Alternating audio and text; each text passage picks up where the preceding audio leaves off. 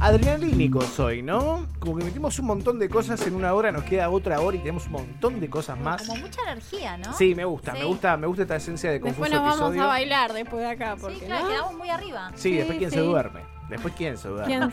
Pero abrimos eh, el primer conversatorio del día de la fecha. Abrimos puertas y ventanas del estudio y compartimos el link de el Meet porque traemos gente que estudia acá, ¿no? O sea, Gente que sabe de verdad. Gente que sabe de Porque verdad. acá estamos diciendo huevadas. que arrancamos.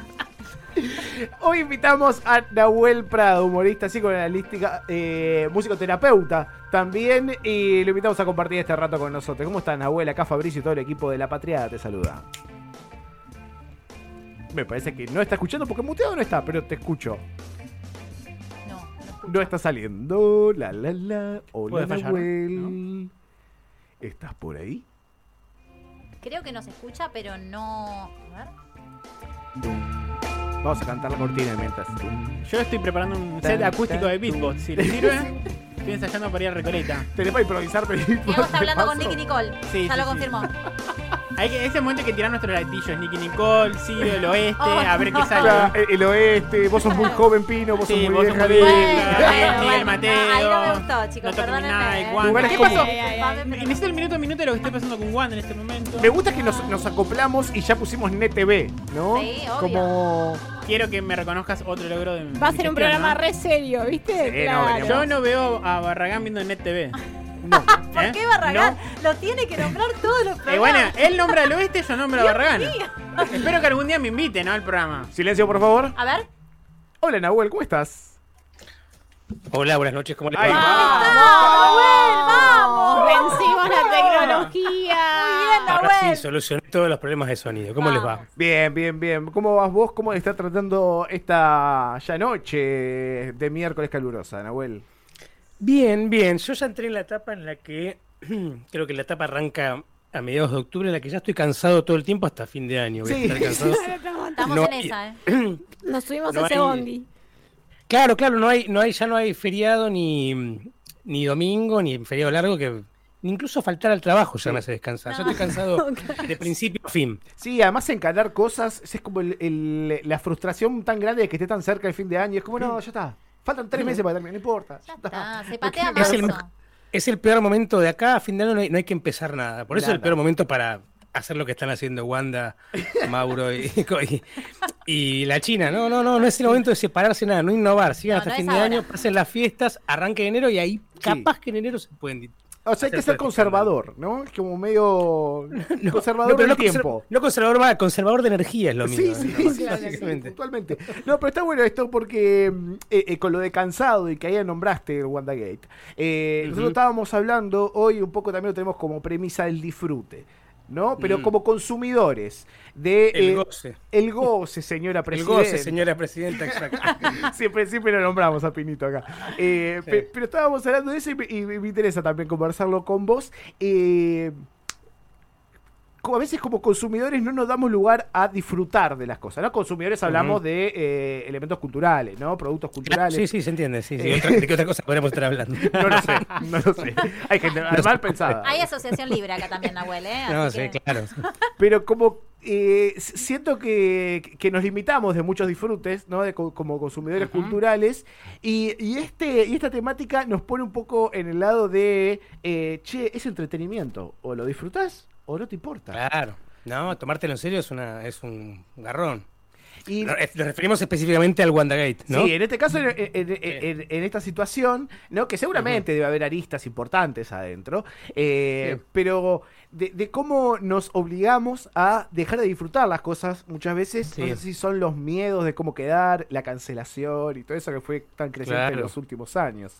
Sí, Eh, sí, la solemnidad también de encontrarle a todo un, un, un sentido final que tenga que ver con algo de la, no sé, de los derechos o de la el capitalismo muchas veces. A mí me gusta mucho también vincular todo al capitalismo. A veces incluso es divertido. Sí. pero es cierto que a veces le quita la gracia. Y hay cosas que solo porque son graciosas está bueno que sea así. Y es más, si uno las toma así, dejan de ser a veces un poquito. Bueno, yo hago humor, ¿no? Entonces, Claro. medio que es mi estilo de vida, no tomarme las cosas en serio, pero eh, sin caer tampoco en una cuestión solemne. eh, lo bueno de- de tomarse las cosas, de disfrutarlas es porque es divertido y es agradable y por un minuto te olvidas de tu miserable existencia. Eh, Y sobre- sobre- No, Sí, decía sí. que hay algo también ahí muy terapéutico que es de tomarlo con humor, ¿no? De, de estas cosas pesadas.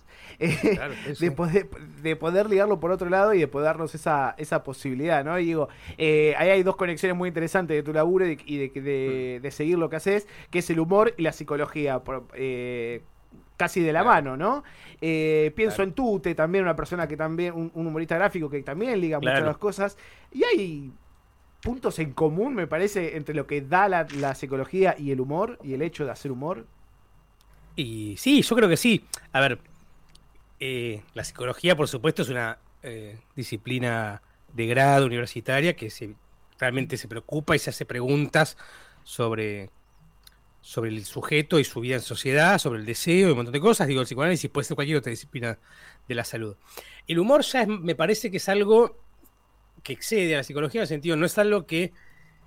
Sí, se puede aprender y pulir, pero es algo, es como leer y escribir. Es decir, justamente leer y escribir se aprende. Lo que quiero decir es algo, es una conducta humana, lo tenemos todos, nos diferencia básicamente de los animales. Yo no conozco animales que, que tengan sentido del humor. sí. Eh, y de hecho conozco muchas personas que no tienen sentido del humor, quizás a eso iba.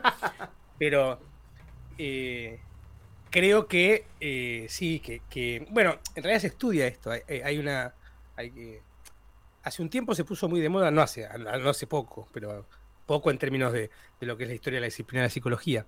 Un término que también fue utilizado para, para el mal, ¿viste? Como, como un martillo, puede construir una casa o puede Claro. romper una cabeza. Pero se llama la resiliencia, que es un término que viene de los metales, que tiene que ver, es la capacidad de un metal de, luego de sufrir cambios grandes de temperatura, volver a su, a su estado natural, sin modificarse demasiado. Bueno, trasladado a las personas, eh, la resiliencia es la capacidad que tienen las personas o los grupos o las comunidades de eh, atravesar una situación muy traumática, de mucho dolor, de mucha estrés, de mucho eh, desafío para su aparato psíquico y aún así no solo mantenerse relativamente eh, estables y saludables, sino a veces, muchas veces salir, salir fortalecido. Este es el ejemplo clarísimo de las madres de Plaza de Mayo. Por ejemplo, Claro. mujeres que vivieron eh, una, una extracción de su, de su vida, un desgarramiento atroz, injusto, violento, eh, pero violento incluso simbólicamente por el hecho de no haber podido quizás recuperar el cuerpo para poder hacer un cierre, y sin embargo han convertido ese dolor en una, en una lucha que excede a, la lucha personal de cada una, y se convirtió en la lucha de un país entero, pero aparte salir fortalecidas, porque de hecho en ese trabajo no hay rencor, no hay venganza, hay una búsqueda de justicia, mm, se multiplicó hacia otras organizaciones, se multiplicó hacia la sociedad, y de ese modo, eh, bueno, atraviesan la situación y, salen y mejoran su vida y la de los demás.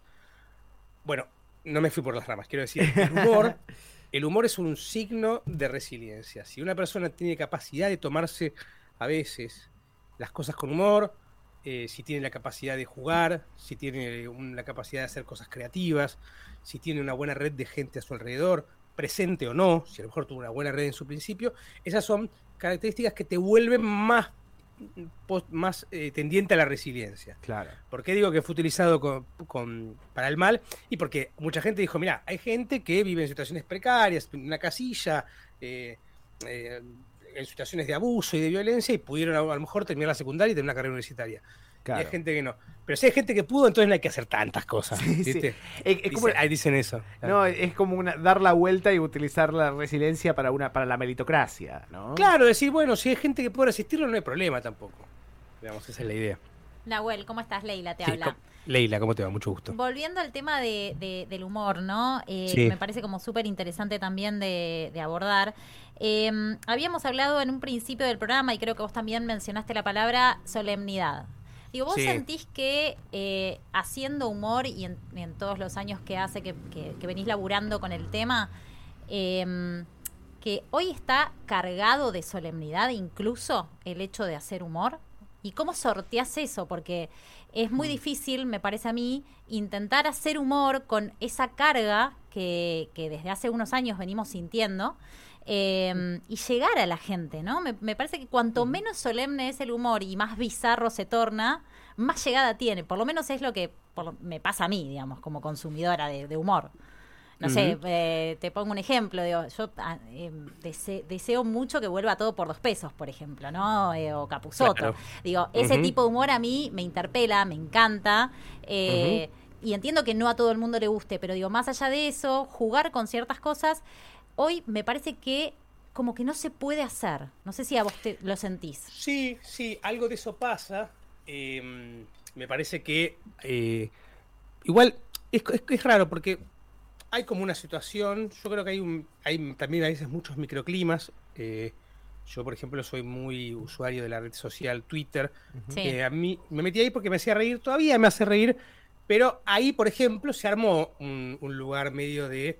También está todo atravesado por la grieta, es decir, que es un gran negocio, como dice mi amigo y colega y, y, y- y bueno, y, y jefe también, Alejandro Bajovich, que, que, que, que la... Sí, que quedó medio chupamea, ¿no? Colega, pero- Pero lo dijiste, mandar- lo dijiste, lo vos, Nahuel, nadie lo dijo. Tuiteé, en esta parte, justo, mira. Le mandamos un beso No. grande a Berco. No, pero aparte, no, Berco y yo éramos compañeros de banco en el secundario. Es mi amigo, posta. Claro, Antes de ser mi jefe y de ser una buena persona, era mi amigo. Después se volvió buena persona, después se volvió buen periodista. Y después mi jefe. Bueno, pero decía entonces, eh, hay también un negocio de ofenderse y de, y de la grieta. Eh, y creo que esto se nota mucho en, acá en Argentina con la grieta. Eh, en mayor o menor medida hay un tema con eh, los derechos y, con- con las minorías y con las mujeres que yo creo que acá todavía no, por, nos- por nuestra historia también, no creo que tenga tanto peso como puede tener en, ni siquiera te digo en Estados Unidos, en una ciudad como Nueva York, donde ahí sí está todo el mundo viéndose, no es porque haya viajado mucho, ¿no? Pero uno ve que las discusiones allá, usar una trenza ya puede ser considerado apropiación cultural, hacer un chiste sobre eh, afroamericanos, si vos no sos afroamericano, está muy mal visto. Claro. Y el otro día justo estaba viendo un especial a propósito de esto. Por eso digo que acá no estamos con ese tipo de problemas tan graves. Igual no, no voy a eludir la pregunta, pero el otro día vi el especial de Dave Chappelle de, Sí. de Netflix, que es durísimo. Es eh, durísimo. porque tipo va corriendo los límites todo lo que puede, pero él dice algo muy interesante que es, en un momento habla de un, de un, de un, de un tipo, un rapero que se ve que dijo algo muy ofensivo sobre, sobre las personas LGTBIQ, dijo algo de- de- del SIDA, le pegó donde más dolía, dice, ¿no? Entonces él dice, y lo cancelaron, ¿no? Dice, se vio en una situación de cancelación. Dice, si ustedes googlean, este rapero, hace unos meses, hace unos años, había matado a un negro en, en Walmart. Googleenlo, el tipo mató a un negro. Entonces decía, en este país puedes matar a un negro y que tu carrera no se modifique, pero si algo contra los LGTBQ y te cancelan. Y él lo dice siendo negro, afroamericano, y, y mucho de ese- y su lugar de enunciación es ese. claro. ¿Qué quiere decir? Si yo soy, por ejemplo, el, eh, Jorge Lanata es un tipo que le pretende a veces hacer humor, Sí, pero lo hace desde un lugar de absoluta hegemonía Ay, sí. eh, comunicacional, Sí, sí. de dinero, Física. trabaja, claro, claro, lo hace también durante, ocupando mucho el lugar. Entonces, es imposible que sea gracioso que un tipo se ría de los oprimidos eh, desde ese lugar. Sí. Eh, ahí se convierte ya en una burla, es la, es la diferencia. A mí me gusta Claro. mucho diferenciar la burla de la, del, del chiste o del humor o de la ironía y la parodia, porque la burla, yo, yo trabajé también mucho tiempo en la escuela y le decía a los más chiquitos, la burla es, te reís vos solo y el otro no. Si nos reímos Claro. todos, es un chiste. Claro. Si, es una- si, no, si el otro no se ríe y se, y se siente mal, bueno, es una burla. Ahora, puede pasar esto, que hay gente que está buscando ofenderse todo el tiempo. Porque existe en este mundo gente que no tiene sentido del humor y nunca lo va a tener. Mm. Eh, yo por eso digo, no creo que sea más difícil hacer humor ahora. Creo que también hay un tipo de humor, porque por ejemplo a mí no me gusta mucho, a mí me gusta mucho, me hace mucho Podetti. Es más, Sí, te iba, Sí. tengo acá No te puedo creer, porque te- tenía, mira, agarré el celular justamente para una publicación de Podetti en eh, un chiste que, una viñeta en el cual ya habíamos hablado acá en algún momento, que es una conversación entre dos glaciares, simplemente, eh, que uno le dice, bueno, si tanto le preocupa, acá le mando a hacer un estudio para detectar que usted tenga calentamiento global, ¿no? Así como si, si fuera algo que no existe. Y uno le pone, eh, a ver, lo voy a buscar, dice, para, no entiendo, ¿la tira toma como exagerados a los que creen en el calentamiento global? Ay, señor. Claro, ¿ves? Pero Sí. reíte. Es un chiste, Bueno. por Dios. Lo peor del mundo, a mí lo que sí me ofende, y lo- que yo cancelaría, yo cancelaría a las personas que explican chistes o que exigen explicaciones de chistes. Ah, a esas sí. personas sí hay que cancelarlas. Y ahí sí yo estoy a favor de la, de la- de la cultura de la cancelación. Nahuel, perdón Eh, que te corte, perdón que te corte, pero Sí, se, se no, nos por está favor. acabando el tiempo y no me quiero ir sin preguntarte qué eh, gobierno, más allá de que quede todavía un par de años de gestión, eh, ¿qué gestión te está dando eh, más de comer? ¿Si la anterior o esta, en cuanto al humorístico, no? No, bueno, no. no. No, no, Es hermoso te- esto, ¿eh? Qué respetuosa la pregunta, puede ser. No, no, pero No es ando de comer, sentido- material, pino. En ese sentido, eh, eh, para mí, para, para hacer humor, eh, el mejor equipo de los últimos 50 años. No, no, no, es inagotable. Es incomparable. Mirá Es que incomparable. yo no confiaba tanto. Alberto me está dando muchas cosas para hacerme reír. Lito Nevia, las Sí, marchas atrás, las canciones. Cafiero. Sus caras. Claro, Cafiero.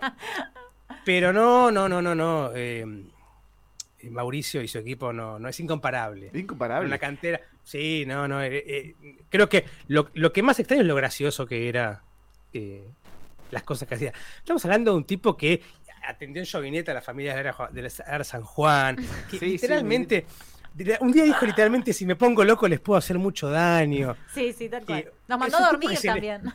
No, no. No, sí. es, es, no sé, no, no, te juro que lo extraño, extraño. Val por suerte sigue presente, cada tanto hace esto Sí. de, de Sketch. bueno, hablar de Netflix y todo, pero me, me- es un tipo que me ha, me ha dado mucho de comer, realmente es una gestión que extraño por eso, pero bueno, no, no quiero que vuelvan igual por eso, No, porque a mí no. no me gusta Ahora, sobre por favor. cosas, antes que musicoterapeuta y humorista yo soy vago y no me gusta trabajar, yo no quiero que me hagan trabajar demasiado.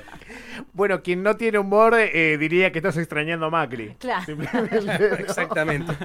Nahuel, muchas gracias por compartir este rato con nosotros. Me encantó hablar, No, por hablado favor, con muchacho. vos y los invitamos a todos que, que te sigan, Nahuel Prado, y que te escuchen en, con Berco en Pasaron Cosas. Bueno, les agradezco un montón y bueno, cuando quieran repetimos que siento ahora que, me- que fue poquito. Sí, sí, hoy estamos Totalmente. cargadísimos y nos, pasó, nos, nos está pasando esto. Además, como que nos queremos meter súper en temas profundos y se nos acaba y vamos Perfecto. No, corriendo. bueno, entonces sí, sigan con los temas profundos. ¿no? Chau, les mando un beso. Abrazo enorme, ¿eh? Nahuel. Vamos a hablar Chau, nuevamente. chau. Abrazo grande. Pasó Nahuel Prado acá por un confuso episodio.